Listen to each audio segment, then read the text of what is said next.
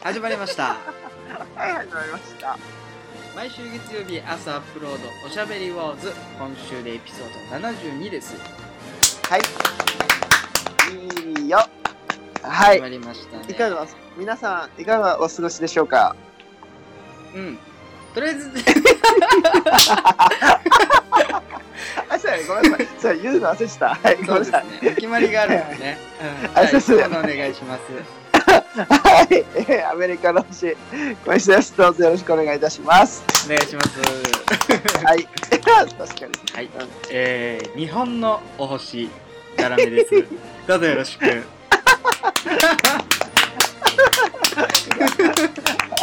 はい。はいはい。皆言様、っていかがお過ごしでしょうか？これこれこれ。ここのタイミングやったね。ここのタイミングでしたね、うん、ここここ。はい。どうです？うん。あのねこいつもよりねテンションを上げてうん大きな声でラジオができるようになったんですよどうして？隣の人おらんのった？いや実はですね隣はまだあのうん健在なんですけど下がいなくなったんですよえ、ちょっと待って。その、チャラめの声は下に響けたが。あのね上下左右だから二次元三そうそう上下左右 2D、3D 両方。対応してたからうんうんうん。あのー、ちょっとこれで少しだけいつもより気楽に。別に苦情苦情が来よ来やったわけでもないの？ないんだけどでもね下の階の人はね、ちょいちょいねうん。お叱りを僕、うん。受けてるんですよ。あ、例えばミシンの音がうるさいとか？そうとかあーのなんかえー、ゴミが下に落ちてますみたいな今日のいう状況であ、ベランダに、ベランダからそうそうベランダから多分落ちちゃって、それでなんかこの間ドドドドドドンってこう我が家にうん。来て、下の怖っ方なんですけど、そのうん。下にゴミ落とすのやめてくれませんって言われて、うん。何が落ちちゃった？かまあ、ゴミ、ゴミだよね。え、それ何？本当に、本当にチャラめのゴミやった？だと思う。いや、わかんないけど、でもまあ、落としてたらしょうがないじゃないですか。わかんないけどね。ど、そ、そして疑問やったら、どうなったらゴミが落ちるか外に向けて。家から。いや、なんかね、よく見るとね、チャラメのベランダなんかね、かうんあのチャラメもね、よくわかってないんだけど、うんカット板がベランダになんかペタって貼ってあなんか落ちてたり、うんうんうんうん。のなんかゴミみたいのがあって、その多分洗濯物をベランダで干しやってるから、ポケットから落ちたのかなとかうんうんうんうん考えて、で、なんかそういうものを全部あの投げ返してたから気づいたと思ってたんですけど、多分気づいてないと思ったんで言いに来ましたみたいな、だってきて。うんうん。で、でもなんか、それ、つい最近それを言われたんだけど、うん。気づいたら、本日、あの、いなくなってやっぱそれが嫌やったからね。いや、でも、真摯に対応したけどね、すいませんでした。気をつけます。えー、ちょっと待って、そんなことでだんだんだんだんとか言われるわ？そうそうそうそう。あの、結構ね、下の階はね、かなりその、壁ドンっていうんですか？その、うんうんうん。壁ドンって合ってんのかなこれ。あの天井丼天井ドン、ドンドンドンとかよくされてた。俺さ、うん。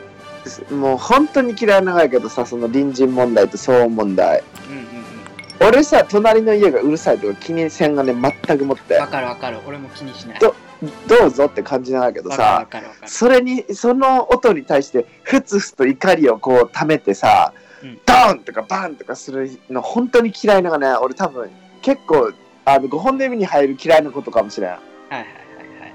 でさ、特にさ、その、いきなり家にさ、来てさ、ピンポーンでいいところをさ、わざわざ扉どんどんする人とかマジで無理。まあでも、どういう、どういう、なんかでもその時はこうバーってきて、でまあちょっとそのコロナの時だったからその扉を開けずにね扉越しで会話をしたぐらいだったんだけど、けど、うんなんかまあ女性だったんだよねえ、そ、えすすごいな。うん。た若若めの女性でだからうん多分勇気を振り絞ってきたのかなと思ったから、それを考えたら、なんか別に特に何も思わなかったああ申し訳ないことしたなぐらいで 収まったゴミ。ゴミぐらいね。ゴミぐらい。ええやないか。そうでも今思えばそのそうこんな早く出てくなら、うんちょっと我慢できたのかなとは思ったけどまあね、でもなんかそういう問題はちょっとね、難しいところよね。本当に。ねあのーその隣人問題で言ったらあれやけどさ、あのーこっちはね、あの、はいルームメイト問題が起きまして、ついに。はいはいはいはいそうそう、ちょっと話したかったって。うんルームメイト問題が起きまして、同居人問題ですね。はいはいっていうのがですね、うんあの、我が家、あの、ネズミ出るんですよ。おうおうおうおうそうそう、我が家はネズミが出てるんですけど、あの、まあ基本的にネズミはみんな嫌いなんですよ。うんうんうんで、僕全然気にしないんですよ。はいはいで、そのネズミが、あ、出てるなって思って目とかあっても普通にこう何も言わずに結構じーって見つめたりするタイプだね、俺は。うんうんうんネズミがおったとかでみんながわーわーなって、やばい、たい駆除せよ、駆除せよみたいになる時、結構黙っちゅうがやけど、うん。あの、この間の夜ですね、5日前ぐらいの夜に、うん。たまたまそのみんなでこう談話しよってキッチンで、うん。そしたら急にパンとかいう音がして、うん。え何？って思ったらそのパッチン系のネズミ捕りいっぱいしてるんですけどはいはいはい。それがそれにいきなり目の前でネズミが引っかかったってパンって。うんうんうんでネズミの足を捉えたのね。そのネズミ捕りが。うん。で足に足挟んじゅうやけどやっぱ歩ける気さまだ負荷があのあ自由やき。あでそのネズミ捕りを引こずりながらこう歩き出したがわーって。で、もうその、もう本当に一人のルームメイトは本当に世界で一番ネズミが嫌いなのね。ゴキブリよりも。だからもう、わーみたいになって、殺せ殺せ殺せみたいな、超揉めたが、わーってそこで。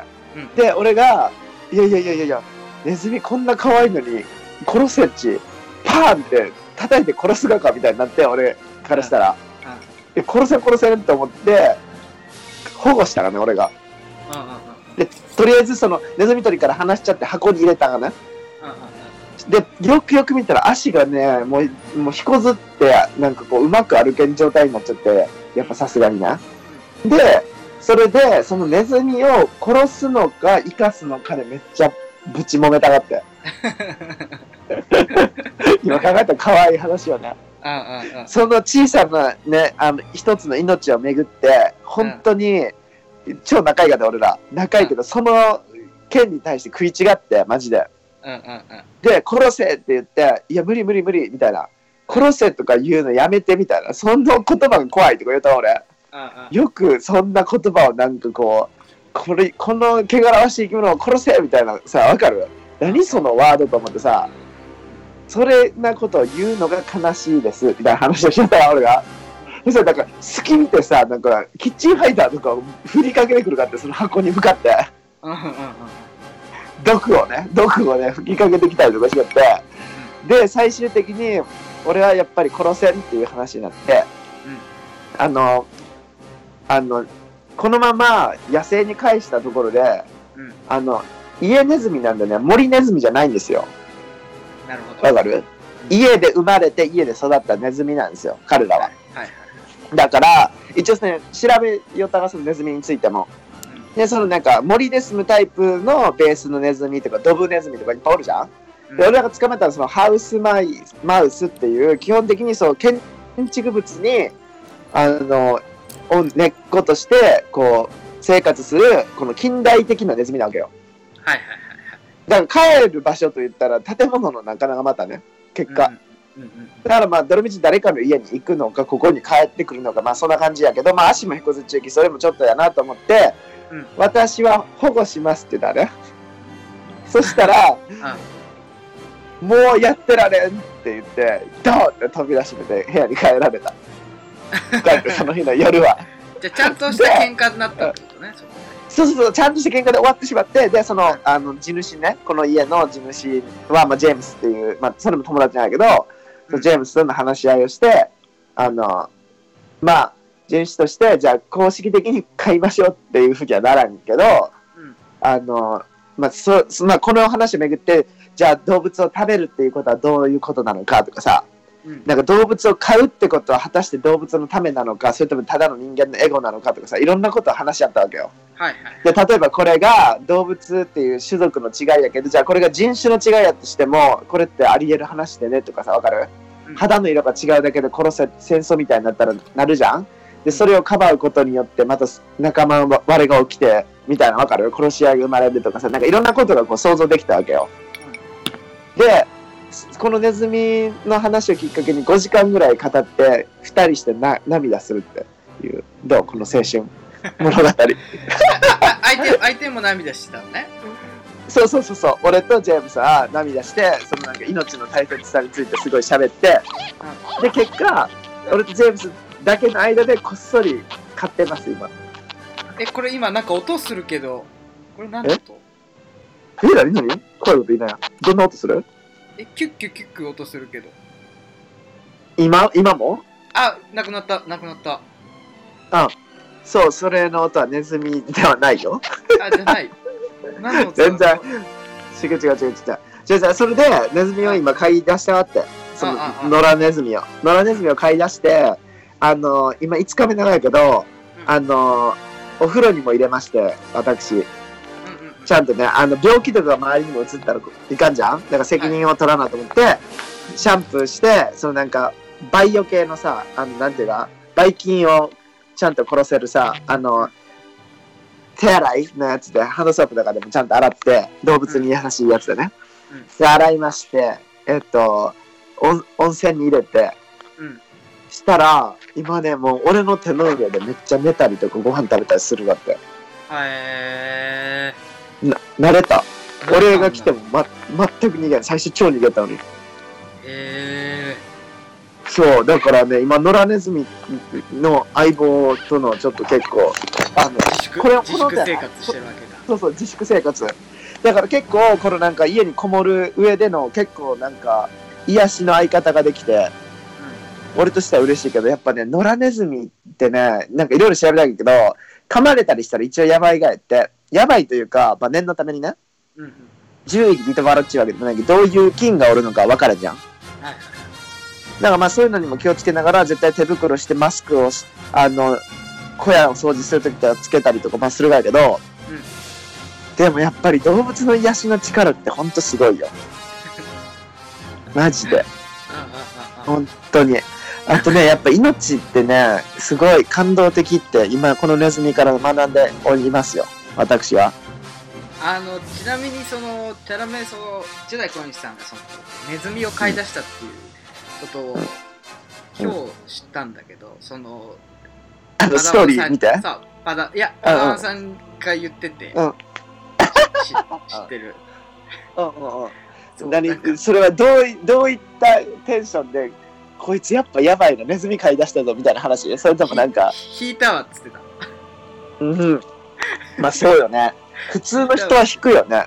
いや分からん。でも僕も別に引く話なのかなって思いながら、まあなんかほらネズミだからなんだろうね、別に。ほら犬猫とかだったら誰も引かないけどネズミだかうんらうん。引いたわっていうと単純にそのなんだろう、うん。偏見って言い方おかしいけどその要は衛生面に関してとか。うんうんうん。種族に対するまあ人間としての意見よね。そうまあかうんそうだね。そうだからなんかそれをまあいろいろ考えたわって。で俺さまあ今もそのネズミを普通に俺犬猫ぐらい愛せる気よ。可愛いって感じになるわやけどその感じ俺虫にもあるがって。はいはい。でだから本当にちっちゃい頃から手の上にずっと顔を這わして体中に。可愛いって思いよってそれを見た俺の友達とかがやばいってなって友達どんどん減ってそのそれを見せたことによって。だから幼い子に学んで見せちゃダメやと思ってずっと一人で楽しめたって。だから本当にねカマキリとか大人のカマキリとかずっと体に這わしよったっけね。本当にそう可愛いってなるんやけどなんかやっぱりそれは周りにちょっと本当にねドン引かれるきねでももう今の年でねそんな人ねそれが分かち合う人に惹かれたところでっていう考えになっちゅうきねこっちは。大人なんで。そう。だからネズミとのあの共同生活。ちなみに名前はバブルです。よろしく皆あ様ババブル？バブルです。オス？あ男の子。あのね勝手な妄想で押すってことしよう。バブルくんです。バブル君か。うん。よろしくよろしく。皆様。ちなみに今年レズビ年やろ。あそうだっけ？そうでこんな運命ないの、うん。うん。ということでこれからちょっとバブルの様子はねあのおしゃべり上手のインスタでも上げていくんでそこのとこよろしく。はい。本当に。楽しみにしてます。はい新メンバーで。あとね、ちょっとこれ冒頭でちょっとこれまた冒頭のトーク長ってなるかもしれんけど一個だけ言いたいがやけどさうん。あのズーム飲みについてちょっと喋りたいが。うんうんでそのズーム飲みについてまず喋りたいことがあるんですけどうん。あの俺はズーム使わんけどね飲む時。そもそもね。それを一つだけ言いたい、うん、普通にビデオチャット飲みながらやけどうん。そのさあのまあこの期間が入って僕はすごい頻繁に行ってるんですよ。このズーム飲みっていうものをね、でズーム飲みに対してすっごい否定的な人の意見も聞くがねしょうもないとかさ、はい。はいなんかくだらんとか画面越しに酒なんか飲めるかとかさ、はいなんかズーム飲みをしゆうのがなんか今の流行りのっちゅう感じしてダサいとかさ。うんうんうん。なんかそういう意見を聞くがやけどさ、うん。その意見全く意味不明ないけどどういう現象なのそれ？何が日本で起きるえがどどどういう意見？もう一回言って。何なの？えそのなんかズーム飲みがダサいとかさ流行りに乗り寄ってなんか見苦しいとかさズーム飲みとか絶対嫌とかさ。言う言う人なんかいなくない別にいるの？おるよ。めちゃめちゃおるよ。あそうなんだ。ズーム飲みダサいっていう人ってこと？そうそうそうそうそうそう。何それ？みたいなさ。なんかこう調子に乗っちゅうみたいなさ。わかる？そういうなんかすごい否定的な意見をねちょくちょく目目にするがやけど俺耳にすることはないけど聞くことはないけどそういうのをなんかつぶやいたりとかさコメントしゆうのとかを見るがやけどさうんそれは日本で何が起きちゅうが？あわかんない。僕そのコメントみたいなの見たことないから。わかんないけど、うん。ただその周りにそのねてか僕自身もあんまりズーム飲みとかしたことないからわかんないけど。えしようや。えズーム飲みってか今普通にこれズーム飲みと何が違うの？やろ？え違う違う違うさ違うそう。だから俺らはさだから普通や。なんかわかる？こう、うんうんバーチャルでお酒を交わしながら喋るみたいなさわかる？だからそれと一緒じゃん原理は。でなんか別にそれは俺だからさ俺もチャラメも別にあの賛成派やろ？うんうんうんまあて君は？か特に何も考えてない。あのだでこれに俺ら顔見てやらんけどさこの収録の時顔を見せながらやるっていうだけの違いなわけよ。うんでそのズーム飲み否定派の人の意見としてはまあなんか例えばさ不謹慎とかさまあいろんなことが言えるじゃん。不謹慎なんかうんうんそういうえそなんかほらなんかこうやって今みんなが自粛しゆうのに不謹慎とかそういう話かなって思いがやけどなんでそんなに否定的なのかなって思った時にあんまりこう理由が思い当たらんですよ俺は。うんうんうんうん。でさしょうもないとか言うじゃんで何がそんなにズーム飲みがダメなのかやろうっていう疑問をね持っている僕として、ズーム飲みの良さを伝えたいがって。うん。まずねあの、うん。ズーム飲みそうやって否定してやったことない人にまず言いたいことがあるんだけどうん。僕みたいに外国に住む人間としてはうん。こうこのきっかけに久しぶりの人にあのピヨンって顔見れて懐かしい話できるのはまず最高に嬉しいことだよね。うん。俺からすると。うん。あみんなもちょっと時間があってようやくなんかこうやって顔見て喋れるなみたいなさわかる？うん。でさ普段やったらパソコンの前とかにじっと降りたくないじゃんうんうんうん。でも今やきこそなんかこうじっくり座ってあの会えるのがいいなっていうのと僕からするとパソコン越しに仕事してるんで別になんかそれの延長線って感じなのねうんうんうんでそれに対しても結構もうあの慣れてきたしなんか居心地も別に意外やけど、ズームのしにあの飲みの本当に良さはね、ここで言うと、うんあのね、こう、大人数でこうやって囲んで居酒屋とかにおったら、喋れんような話、ズーム飲みやと割とスラスラ言えるかってね。ああそうそう、なんかプライベートな感じするが、本当に。へえ本当にその中におるグループの人とだけ喋りいう感じするが。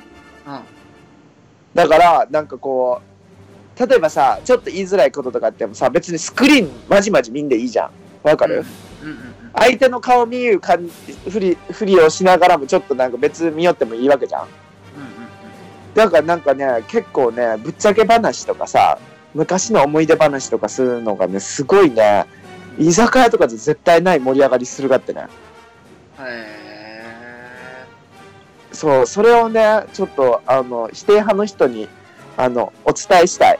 で、あ僕、分かんない。そのその否定派がなんでそこまで否定するのかもあんま分かんないけどまあその、うん。ねちょっとこうやっぱいつの時代もさ大衆文化でさ若い人とかもさあのわって流行ってるものに対するこうアンチみたいなのっていうのはやっぱり生まれるからさ、あまあそういった理由の人ももちろんいると思うし単になんかあのオンラインの雰囲気に馴染めないみたいなさうんうんうんうん。自宅をこうちょっと移してちょっとこうでそれこそ飲み会で居酒屋に集まるよりもある意味ちょっとこう、もう一歩行った内面なんか家とかを晒すみたいなさ自分の部屋着を晒すみたいな少しこうんうんうんう一歩入られるみたいなうんうん。感覚が嫌な人もいるだろうしね、何よね、そんな人は友達じゃないよ。いやいやまあそれはあれじゃないですか。性格の問題だ考え方の問題だから。いいんじゃないですか。そらそうやね。あ理解で。きる話じゃん。うん。いや、わかるよ。うん。いや、でも、その、あの、その、ズーム飲みに関して、あの、うん。本当に言いたいことあるがやけど、うん。俺ね、本当に思がって、こういう時々こそさ、ズームする相手って結構選ぶじゃん。わかる？ちょっと気使うような人にいきなりでこあの電話したりせんじゃん。だからその時に、うわ、本当に心許せる友達の存在でがおって嬉しいなって思うわけよ。はいで、なんかそういうのもあるし、なんかこう、あのなんかさ、あの電話越しで喋ってさ、携帯とかスクリーン越しに喋るじゃん？うんあれ消えました？あ、消えてないですよ。はい。あでも、ズームのみもこういうことあるけどね。あ画面切るとなあ、ああれみたいなさ。なるほど。でもなんか、そうそうそう、あの、まあ、これで、まあ、ラジオでもそうやけどさ、ラジオとかで喋る時の方がさ、普段なんか電話でうだうだ喋るよりさ、うんあの、もうちょっとなんかちゃんとしたこと喋るやん。うんうん。わかる？なんかそういう感じで、なんかバーチャルを通す気こそ、あの、ちょっとなんかこう、あの、普段のトークレベルがそう、上がってきたりもするわけよ。あでさ、いせーので全員一気に喋れんきさ、やっぱ順番をこう、わかる？こう見ながら、みんなが対話していくわけよ、ちょっとずつ。はいはい。ちょっと考えるわけね。そうそうそうそうそう。ちゃんとなんか言葉のキャッチボールって感じ、本当に。うんうんうんで、それで、やっぱり本当の癒しはね、子供とこれがね、つながるのが本当にね、嬉しいよ。うん。なるほど。友達の子供。うんうん。そういうのでね、いあの、やっぱり外国に住む、あの、独身貴族は癒されてるんで、うん。あの、皆様ぜひ、ビデオチャットかけてきてくださいね、僕に。だからもう20完全20に個人的な話だよね、本当に。うん。個人的にだからもう、ジェダイ小西さんがやっぱりズーム飲み、今すげえハマってて、やっぱり、あ、そうやね。そうそうそう。しかもやっっぱりね、この自粛期間中のタイミングじゃないとみんなとさ、こう気使わないでこうわってできるタイミングもあんまないじゃないですか。うんうんうん。そういった意味でも、だから、あのパダワンさんと皆さんどんどん、ビデオチャット仕掛けてくビデオチャットださい送ってください。それ、いやいや、初めは、初めましての人のビデオチャットとかマジで緊張するよね。マジでいいや。俺でもさ、来週、来週とかさ、なんかさ、今までやったらメールとか電話で済んだ話なんだけどさ、初めましてのプロジェクトとかでいきなりズーム配れるがね、今。うんうんうんだからさ、本当に今これ状況が出違うけど、本当初めましてって会えんじゃん。初めましてって会えん代わりに、いきなり初めましてってズームで挨拶したないからね。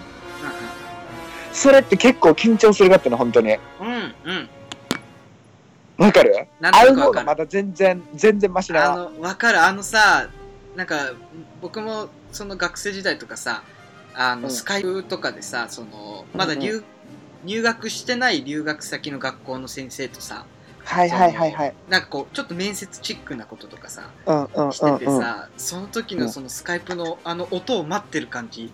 そう。めっちゃ緊張するよねあれめっちゃ緊張する。ほんで、パッて出てさ、向こうが、うわ、想像と違う見た目がとか、そのなんかさ、あうんの、何もしたしたらダメじゃん。なんかさ、はっはって始まって、あ、どうもどうもみたいになってさ、会話始めて、探り探りでさ、なんかもうなんか、今それが立て続け、ちょっとそれにはまだ本当にドキドキする。ないんだな。でも、かといって、ズーム飲みで一生いいとかは思ってないんだね。あ本当はあ会いたいがね、みんなに。会ってははしたいけど、とりあえず、あの、俺、だから、こっちにおるニューヨークの人とズーム飲み全然せんがね、ああ。の、会えるし、いつか。う、んてかすぐ終わったら。今だからこそ、絶対もう、この1年、2年ぐらい会えん人と繋がっちゃうけど、ずっとね、なんか、バーチャル的に。うんいや、なんか、まあ、これはこれで楽しんでっていう感じやき、ちょっともう、あの、ズーム飲みは、まあ、人それぞれやけども、ちょっと味わってもらいたくなったんで、言ってみましたよ。うんそう。ということで、長くなりましたけど、以上でございます。わかりました。でちょっとオープニング、ちょっと長くなったんですけど、長くなったごめんごめんうん、いい、うんコーナーに行きましょうかね。はいはい、行きましょう。ははいい。いきます。いきますよ。えー、パダワンからの通信。あ、やっぱりいいよね。下の階にしてもらったけど、あの爆発力がすごい。ちょっと違うよね。あ あーで、はいあの、ちょっと、あの、来てるんですけど、お便りがね。はいはいはいちょっと読ませていただきます。はい。はい、お願いします。えーっと、はい。えーっと、ちょっと待ってね。どこにあありましたかな？えーっと、パダワンネーム、髪の毛切りましたさん。はい。はい。えーっとはじめまして、髪の毛、はじめまして。はじめまして。えーっと、内容がですね、あの、一人のお家時間的何をしていますか？あということですね。あ、なるほど。シンプルで、以上ですよね。うん。以上以上以上以上。なるほど、なるほど。うんあ。りがとうございます。うん、一人で、どうです？あもうんえっと、一一人人の、一人のお家時間、丁寧だ何をしてねま。すか？一人のお家時間、何をしてますか、ああ、はい。だから、あの、自粛を絡めなくてもいいのかな。あ、本当に絡めていいと思うよ。一人で家におるときに、あ基本的に何をしてますかっていうこと。あー、なるほど。うん。一人で家にいるときね。あのね、基本的に本を読んでるね。本当に。ご本が大好き。うん。え、小説系？もだし、漫画も読むし、うん。小説もだし、ちょっとうんちく系も読んじゃうし、でも結構小説は多いマジかよね。マジかよ。あお俺ね、あ、うん。本ね、マジで読めんがってね。読めないよね。あの知ってる俺ね、家で本読めんがってね。特に。あのね、移動中とか、うん。うん。なんかもう、旅行中とか、うん。うん。誰かを待ち言う時とか、そういう時じゃないと読めん。ああ、なるほど。うん。なんかのながら作業の空き時間、なんかじゃないと本が読めんがよね。すごいね、家で一でも人でいやでもねその分かるそのね活字系とかねそれこそ小説とかだけど、うん。エッセイとかもねその活字系とか読む時って、僕も結構読む方だと思うんだけどやっぱね読む前ってちょっとね、勇気いるんだよね。その昼でね。そのよし読むかみたいな、うんうんうんあうん。のなんだろう漫画とかだと割とうわ楽しみだ新しい最新刊が出たみたいな。早く読みてみたいな。ノリでうんうん。読むんだけど、割とこう活字系とかその、ね本は結構こっちもこう「えー、よし今日読むか」みたいな感じで読むんだけど、うん。僕は割とその最初のこうオープニングぐらいはお風呂で読むことが多くてえ、濡れんが？濡れないようにする。うんうんうんうん。そのジェダイ小西さんさほらうちのお風呂の構造知ってるから。わかるよ。うん。あの、うんうんうん。湯船の前に机あるじゃん。あ あ、そうやね、そうやね。あの、本当に三丁目の日、三丁目の夕日オールウェイズみたいな感じのお風呂やもんね。そうそうそう。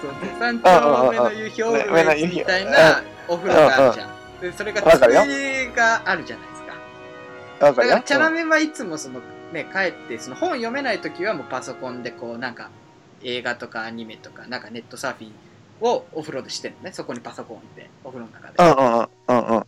じゃないですかだから本読む時もなんかそこに本こうやって置いて読んでるんですよ、うん。うん。そうだからなんかお風呂に入ると個人的にこうスイッチが入るというかさ読書好きやね、お風呂。お風呂大好きだねもう毎日湯船に入れちゃううん。それはすごい。うんそうか。一人でいるとき、本を読みますか。ジェダイなんかすごいね。うん。うん。あの、一人で家にいるとき何をしてますか？まあこれさ、もう分かりきっちゅうことだけあんま言う必要性もないけど、酒を飲むやん。とりあえずそうだ。よねそうだよねそうそうそうそう。お酒を飲みます。で、えっと、まあそのアクティビティ的に何するかっていうとこやけど、俺ね、うんそうそう、筋トレはでも、本当に早いけど、俺、そんな、なんか、家の時間ずっとしいわけでもないしそんななんか、もうなんか、わかる？歯磨きとかと一緒の感じやきさ、今は。うんうんうん。なんか準備って感じやき、あれやけど、本当にじゃあ休日で家でぼっちでおるとするやん。とか仕事終わりとかで。うんうん何するかってなったら、うんうん。本当にごめん俺。もうなんかただのあの携帯中毒みたいな感じなんやけどあ次のプロジェクトで一緒にやりたい人とかにひたすら連絡しよう。あーなるほど、ね、俺ね一人でおる時それ本当にしよう。あのメール送ったりとかあでなんかそれが楽しがって次この人とこんなことしたいなっていうプロジェクトの話をしふっかけてみたりとか。ああああなんか今までなんか送ったことなかった DM ちょっと送ってみようとかさ。うんうんうんだから一人時間がすごい多ければ多いほどいろんな人に連絡する気。ちなみにやけど俺渡辺直美に DM したこととかあるけどね時間ありすぎて。帰ってこんけどねもちろんそんなの。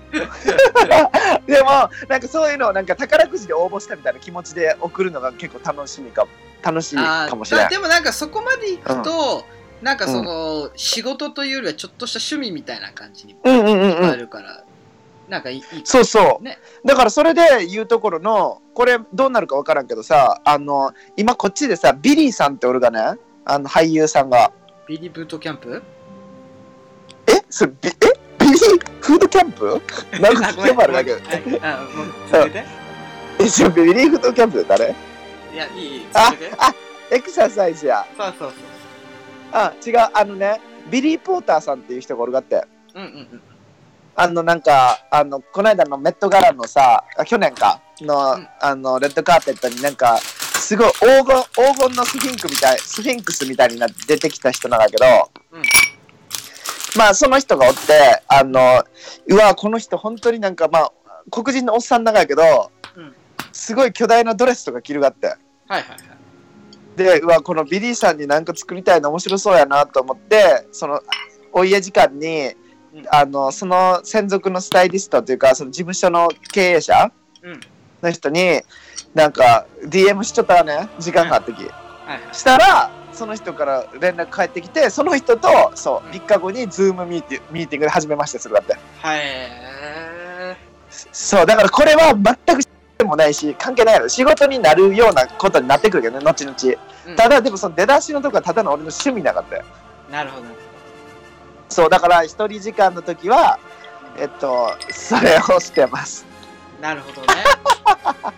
でもまあなんかジェダイ小西さんらしいけど、そしたらじゃあ、あのなんか自分は絶対やらないさそうだけど、うん。なんかこうちょっと理想の何？一人の時にすることみたいな、あります、うん。あ本当はね本当の理想言ったらね、あの長風呂とかしたいが俺は。何何？長風呂。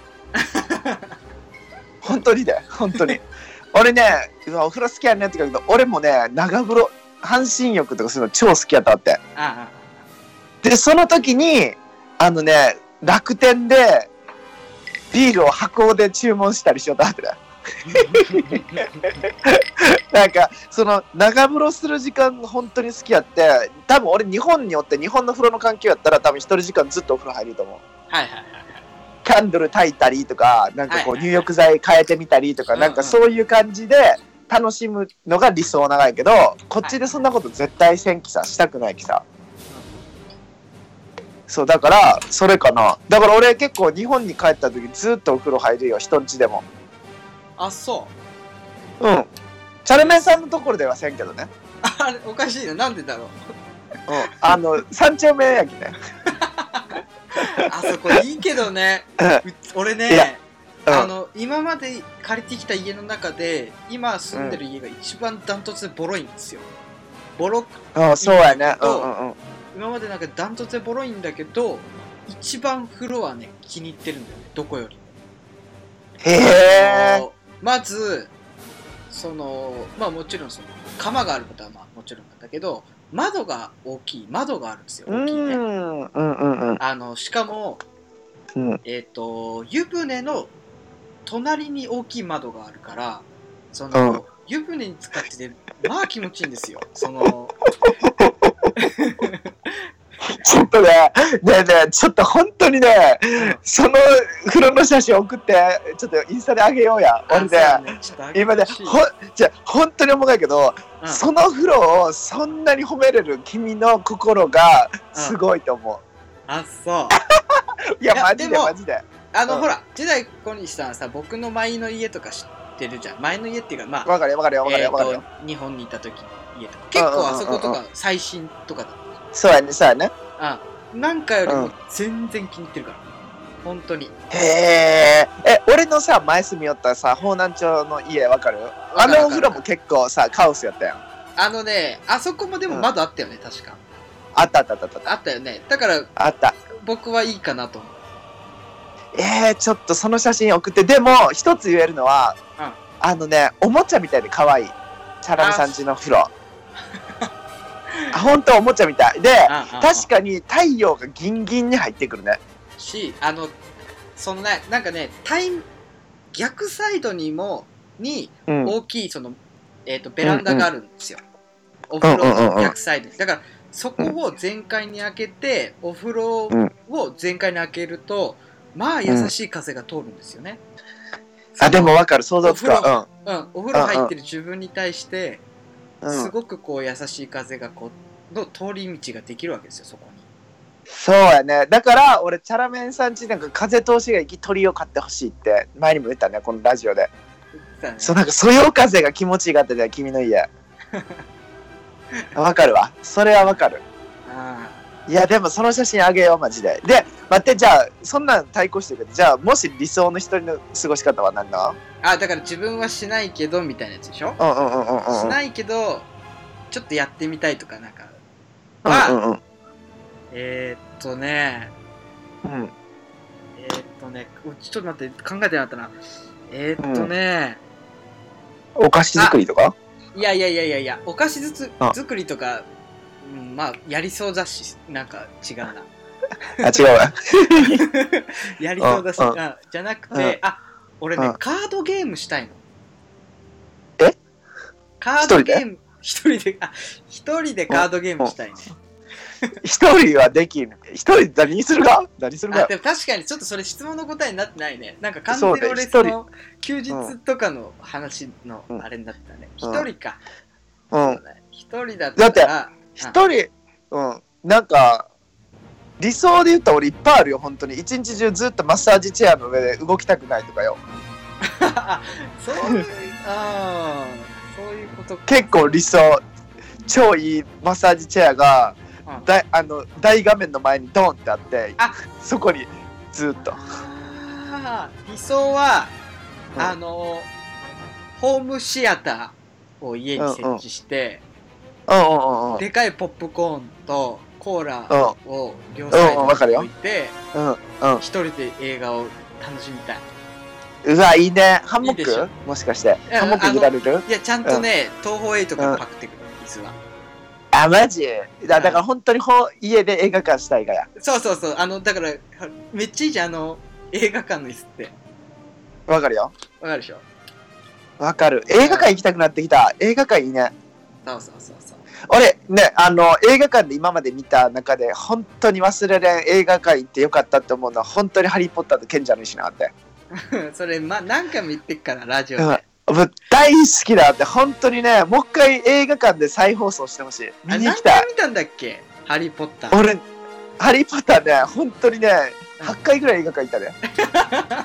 マジで。毎週末、あの、父親に頭下げて、ハリー・ポッターに行きたい、ハリー・ポッターに行きたいって言って、あの、日本語吹き替えバージョンで見て、その次もう一回英語バージョンで見るかって、字幕バージョン。本人たちの声が聞きたくなって、で、もう一回日本語バージョンで見てっていうのを超繰り返してた。もうね、ワクワクして止まらんかって、しかも何もハリー・ポッターのその、賢者にしがいいとこって、いじめられっ子じゃん。わかる？家の中で。いじめられたもじもじした青年が、うんどんどんとなんか花開いて勇気に満ちていくあの成長の姿に心震えよったわって。うんあと、ハグリッドがもうほんと好きなわかる。ハグリッドって妖怪みたいなさ、うんうんあの、モンスターとさ、友達になるじゃん。うん常に嗅いで動物に対して心に優しいあのハリウッドおじさんが大好きなの俺は。ちなみになんだけどさそこまですごいうんハリー・ポッターに熱く語ってるけどさうんうんうん。最後まで見た？なんとなくね。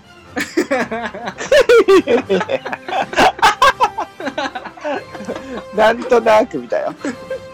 あのねハリーがね、ハリーが恋愛しだしたとか、そういうくだりからもうマジで思んなと思って見てない。あんまり。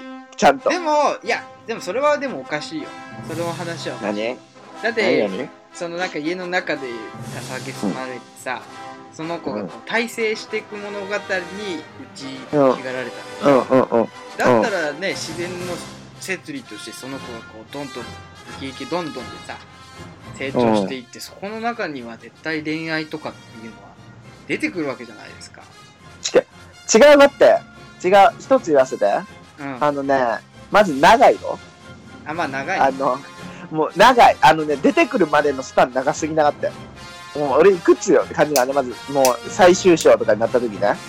うん、で、あのね、どんどん暗くなっていくの、後あ半。そうだねダークファンタジーになってる、ね、そう、どんどんダークになっていく。俺が求めてるのそうじゃないがって、あの、あの、袋を買いに行ったりとか、杖買いに行ったりとか、そうやって、そういうとこが好きだよ、俺は。わかる？チョコ、チョコ食べてみたりとかわかる？そこだがそのなんか戦いとかを望んでなかったなって、ハリー・ポッターに対して。もっとそのなんか、みなんかし見知らぬ場所に行く、あのワクワク。チョコのカエルチョコのカエルそうそうそうそうそうそうそうそうそれをね空飛ぶほうきとかそういうのを楽しみにしちゃったのになんかどんどん違うことになってきたきもう話が違うかっていやもう一こっち行ったら言言わしてもらって終わりでいいですか？うん。何？いやもう頭の中がねお花畑ですよ、えでも分からん？いやわかるよ。あのいやそれ言うそれは確かに本当にうん。僕もね、それそどっちかっていうとダークファンタジーのここみたいな話よりも、その、ねファンタジーのそういうこうああいいよねこういう妄想ができたらいいよねとかさそういう話うんうん好きだけど、うん。でもそれだとやっぱりね物語として大事なね、うん。起承転結っていうのがあってさそれのストーリーにならないからね、うんうん。えだってでも賢者の石にもすごいダークなサイドあったよ。あったでしょ？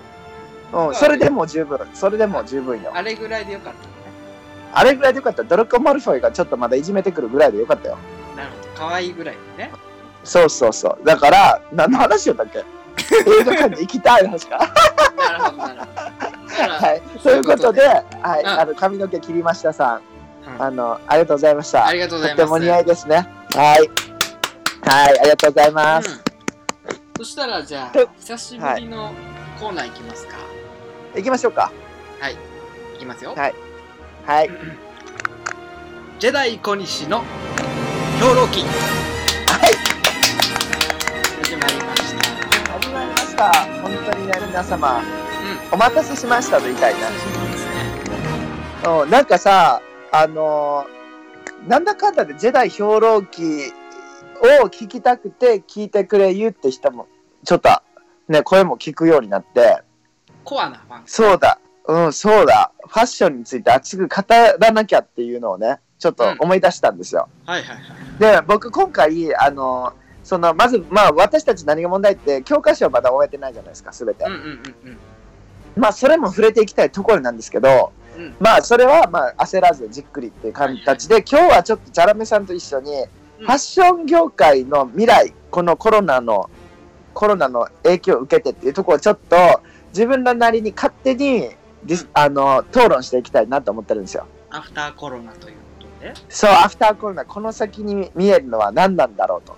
うんいうところをちょっとあの見ていきたいなと思ってるんですけど、はいまずパリコレクションがキャンセルになったじゃないですか。なりましたで、そこでキャンセルになったといえ、これどう思ってます？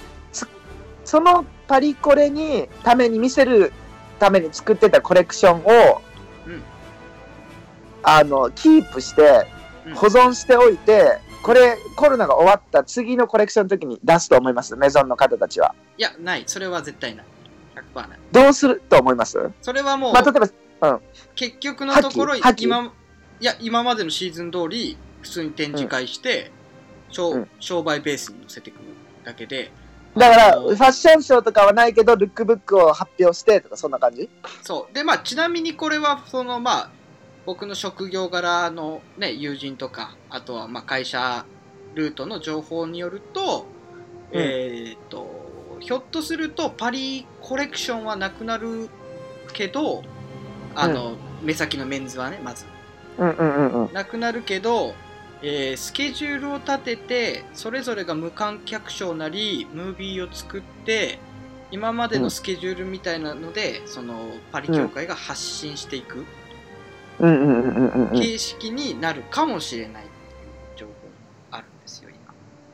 そうよね。なんか、ちょっと、ぼんやりしてるけど、なんかそんな大ってところのブランドじゃなかったけど、どっかのブランドはすでにバーチャルでショーすることを決だか。定とかさら。発表の仕方が変わるだけで根本的なところは変わらないだろうなと思っちゃうねでさ、俺それにおいてさ、え、バーチャルでファッションショーなんかしたところでとか思うけどさ、うんリアリティを考えるとさ、ファッションショーに招待される人ってさ、リアルなカスないじゃん、そもそも。リアルなカスタマーじゃないですねうん、だから、スタイリスト、なんかエディターとかさ、呼ばれセレブとかだけじゃん。本当に実際の生の服をそのショーの時に見るのはね。うんうんだから、発信者がまあ行くだけじゃん。わかる、その後、情報発信する人が行くだけってことを考えると、リアルなカスタマーである人らからしたら、何ら変わりないでね。結局、映像越しに見たりとかまあさカス、タマーというかエンドユーザーだよね。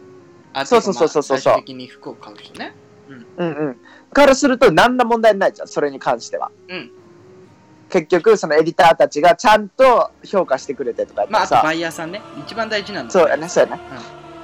でさ、なんかそれにおいて今何が起きるって、その、あの、そうやって本当に見てほしい人たちに対して個別でその服を送りがって、メゾンが。うんうんうんうん。実際に試着してもらったりとかわかる？はいはい。現物を送り届けがね。うんうん。だからその人らは、まあ、現に触ってみたりとかさ、アナウィンターとか多分もう超受け取ると思うが、もう彼女の宛先宛てにね、いろんな、こあのブランドたちがね、うんうん。カプセルコレクションみたいなのバーって送って、アナに見てもらいたいみたいなさ、わかる、はいはいはいそういう感じになってくる。まあ、エディターたち、スタイリスト、バイヤーたちにとってはちょっと大変な作業かもしれんけど、うん。エンドユーザーからすると、まあ別にっていう感じやけど俺これでね、うん。あの、まずそれで考えることがあるがやけどさ、うん。あの、じゃあコロナが終わったってなったら、俺らのこの消費欲というかさ、購買欲って爆発すると思う。それとも、うん。このなんかちょっとミニ、ミニマルな生活にちょっと慣れて、買うものを控えて、やるのに慣れて、もう買う欲がちょっと抑制されちゅうのか、反動になるのか、どう思います？服においてね。それ以外じゃなくて。い。やでも割とこれに関して言えば服も全てもうん。結構同じで考えられるとは思うんですよ。うん正直な話ね、うん。ただ、うん。その爆発的な購買欲っていうことに関しては、それはそれで存在すると思うんですよ絶対。要は自粛がこう長く続いてそれが晴れた時の一気にボーンって経済爆発みたいのはあるんだけどただ、うん。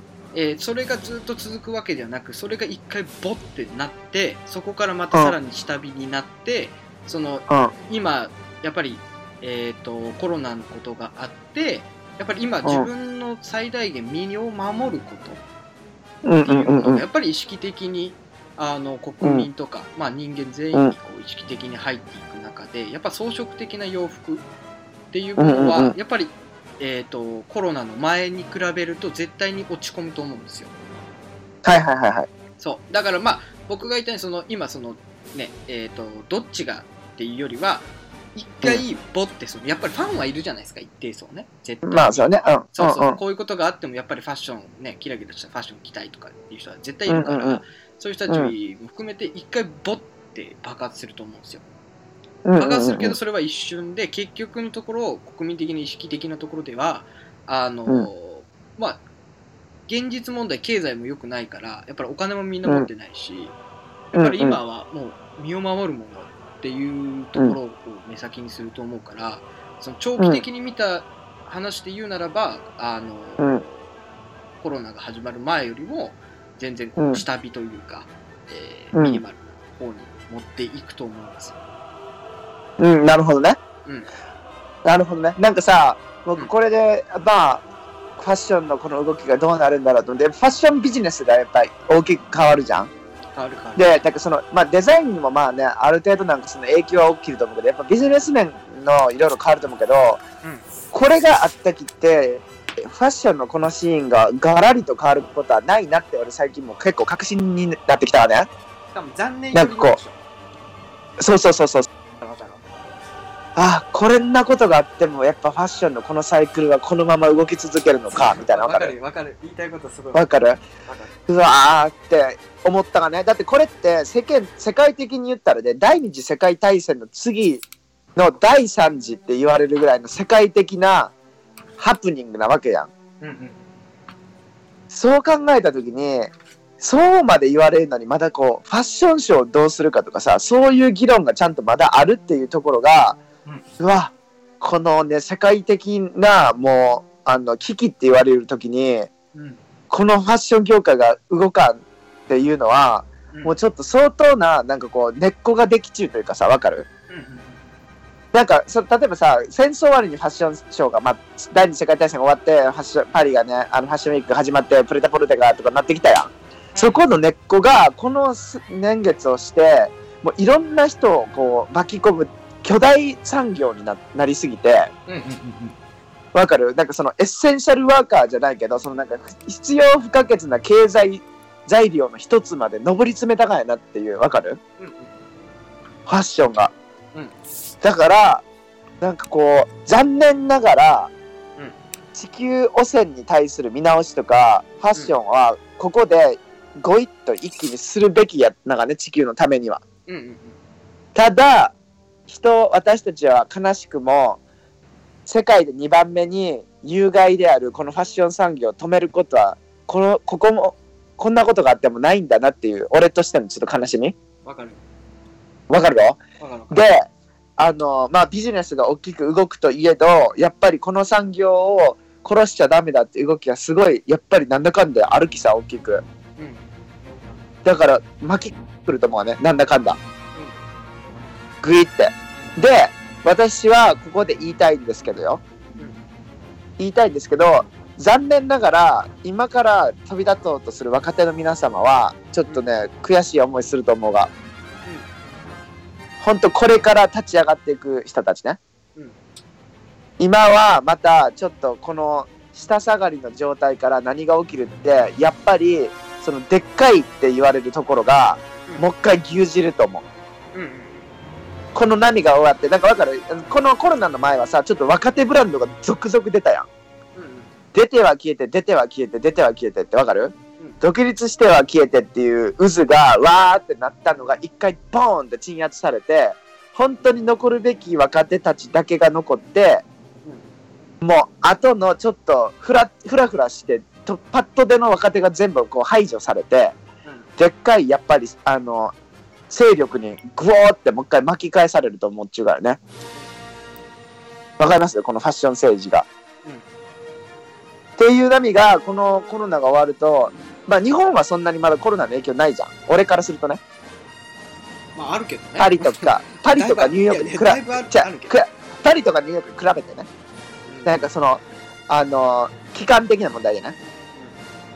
死者がどうだとかそういう面でまだちょっともうちょっとな感じはするけどなんかこう今ね本当にパリとかニューヨークで若手としてブランドやる人たちはどんどんもうもう残念ながらみたいなもうあのちょっと退かないかん状況になりゆうと思うよね。なるほどねでこの後パリとかはもう本当に大手メゾンに対してのバックアップに今力入れちゅうきさ若手たちの生き残りとかどころの話じゃないきね。うんうんうんそう、王様ブランド、お姫様ブランドたちを助けない関係。ない。うん。っていう政治に関勢力関係にガラッとなるんだろうなって、私、ネズミを撫でながら考えてますよ、日々。ただでも思うんだけど、うん。うん。あのなんかいろいろね調べるといろんなこうエディターとかさ、有名なデザイナーはこれを機に言ってるよ。ね、今までのファッションサイクルを見直そうとかさ、うん。うんうんうんうん。これを機にってみんな言ってるじゃんうんうんうん。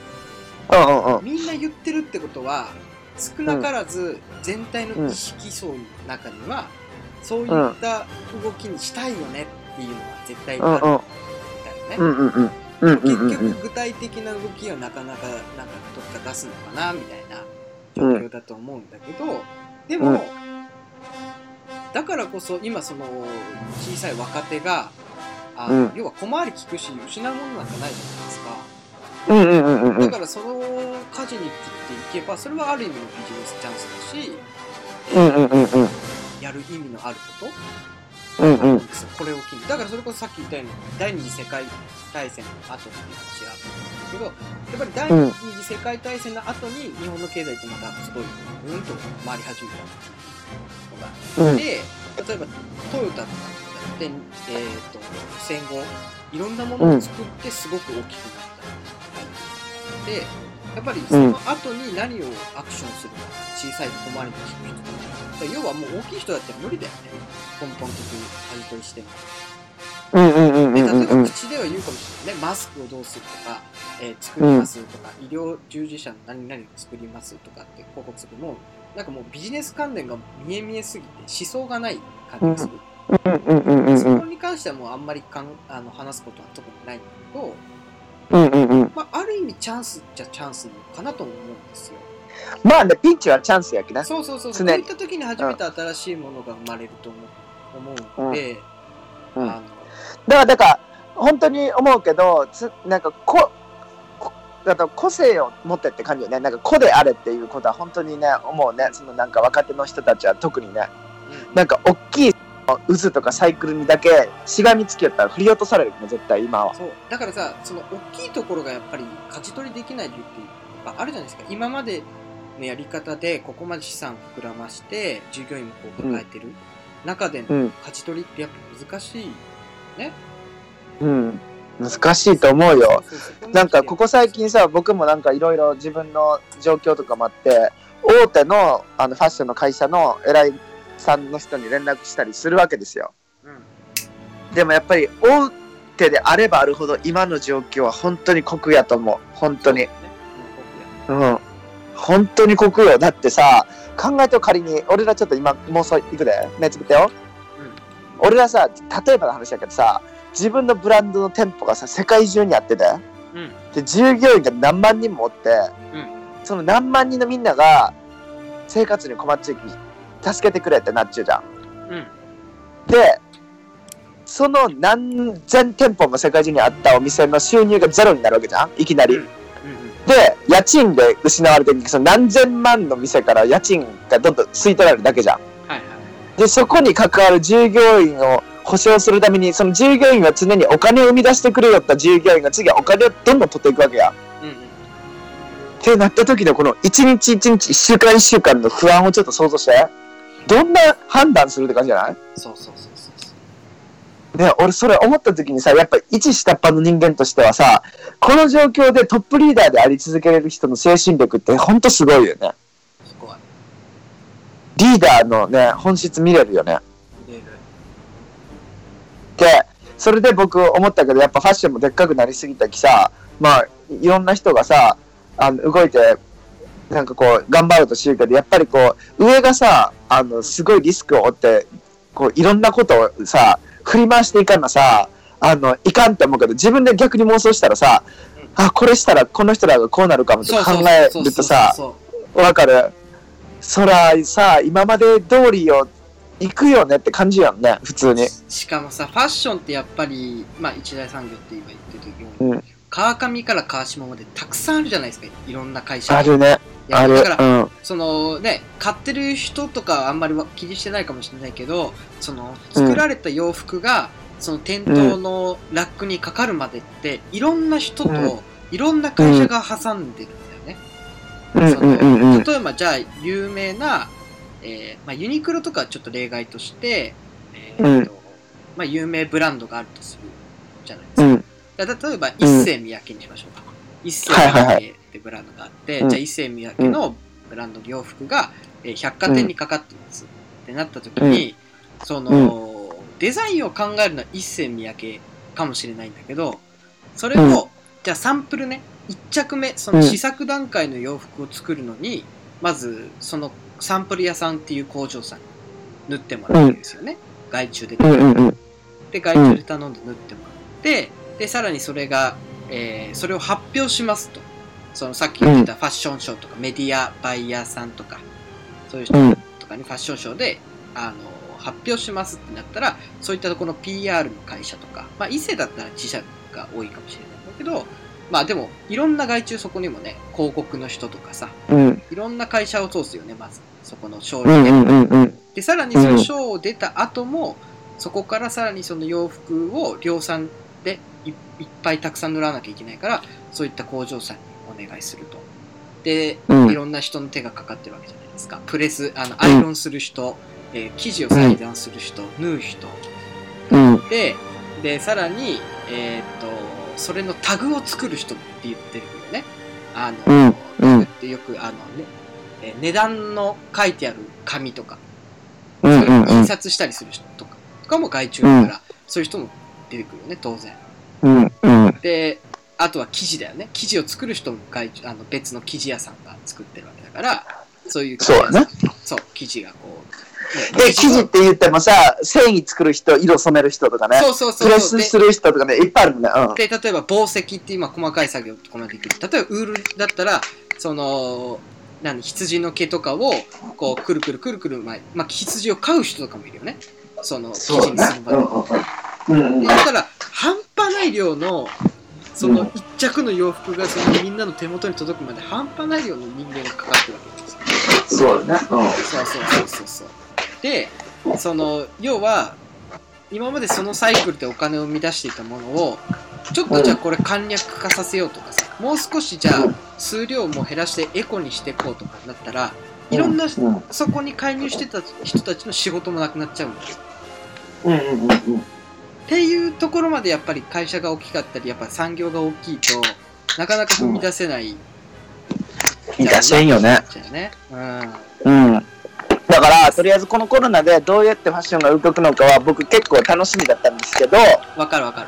楽しみだった、ね、楽しみ、楽しみやったがやけど、あんまり期待できんなって思った。そうそう、結局、結局変わらない。変わらないんだな。結局変わらなさそうみたいな。そうちょっと。わかるわかる。うん、その、じゃあ僕もパリコレがなくなったって聞いたときに、あ、うん、なくなってさらに、えっ、ー、と、アルマーニだかどっかがやっぱりこういったファッションのサイクルを見直すべきだって言って、で、その後にサンローランが、もう自分たちはスケジュール、公式スケジュールに入らないっていう発表してから、あ、なんか変わるんだって、ちょっとした期待があったんだけど、なんかその、変わらないよね。動向見てると、あ変わらないなみたいな。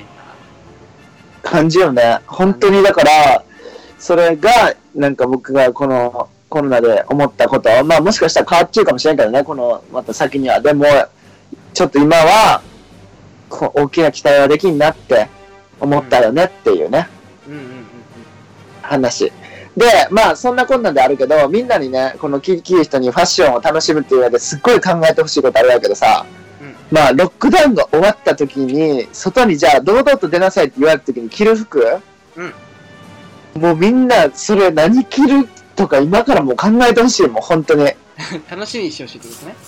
そう、それって本当にね、ファッションの楽しみ方ってそういうことだけね。よし、公の場で、うん、その、あれだよね、いわゆる僕らでいうおしゃれじゃなくてもいいからね、正直うん。そうそうそうえ、ちでさ、だから、その、その外に出るときに、よし、今から人に見られに行くぞって思って出出ていくわけやけね。そうそうそうそうそう、ようやく人に見られるっていう、この被写体になる、その感動っていうか、喜び。うんそれがやっぱりファッションのね、あの、真骨頂やきね。なるそう、だからそれを本当に楽しみだし、僕はもう決めてますんで、うん出るとき。あの、下駄履いて出るんで、外に。なるほどそう。下駄で出ちゃうよっていうのが僕のプランなんで。チャラメはあれだからでちなみにもうあんまりこういつも外に出てるような格好で家で仕事するようにしてるんで、あ、いや、あ家の中でも？そうなるべくおお、あのね、僕もア、クセサリーもつけて俺もアクセサリーつける。